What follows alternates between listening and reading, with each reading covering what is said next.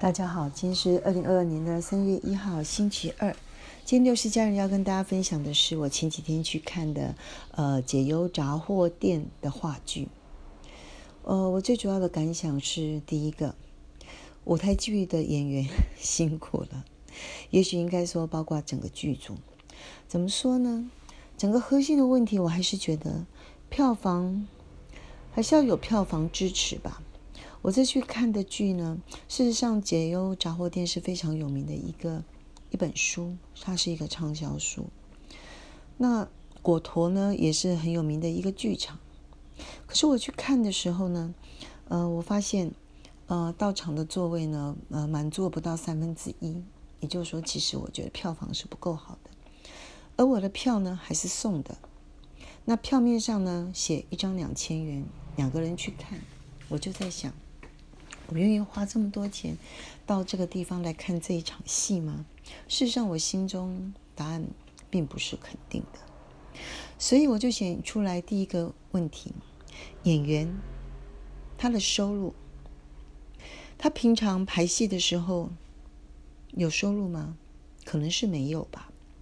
那演出的时候，如果票房不好，像我那天去的只有三分之一的座位，还有很多的送票。那可推想出来，演员的收入也不太好吧？再来，整个舞台的布置也让我觉得实在是过于简约了，也可能是经费不够吧。事实上呢，他整个的剧本的演出跟《解忧杂货店》的呃书的内容是蛮相近的，也不得不说演员的表现真的还不错，特别是演员的歌，我觉得很棒，还是蛮有看头的。但是，他们赚得到足够的钱吗？这就让我想到了，呃呃，前阵子肖战他所参加的《如梦之梦》这样的一个，一样是一个话剧。这个角色原来是胡歌他饰演的五号病人。那我就看了一下，说他大卖座卖到，呃，必须要一个人只能够限购几张票的程度。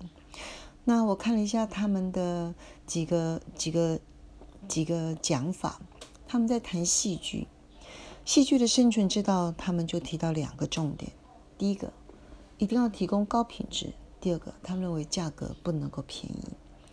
那他们的演员呢？他们希望能够有让有名的明星透过这个话剧能够变成大演员，毕竟话剧的呈现是没有 NG 的。那他们目标呢，是希望能够让来看的人跟演员都能够感悟生命力量，共赴心灵之源。这时候又让我想到了，嗯，这部戏，以演员来讲，你譬如说我们讲西，嗯，西方的舞台剧很有名的《Cat》也好，呃，《悲惨世界》歌剧魅影都一样，这些演员呢，他们怎么样在台上？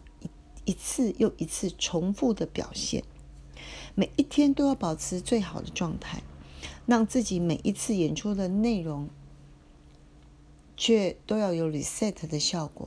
每一次的投入，每一次的抽出，而每一次又要完美的呈现。所以，如果他们怎么做到这样的表演，我觉得真的不容易。如果还赚不到足够的钱支持自己。过上有尊严的日子，那我只能够说，演员真的是辛苦了。以上。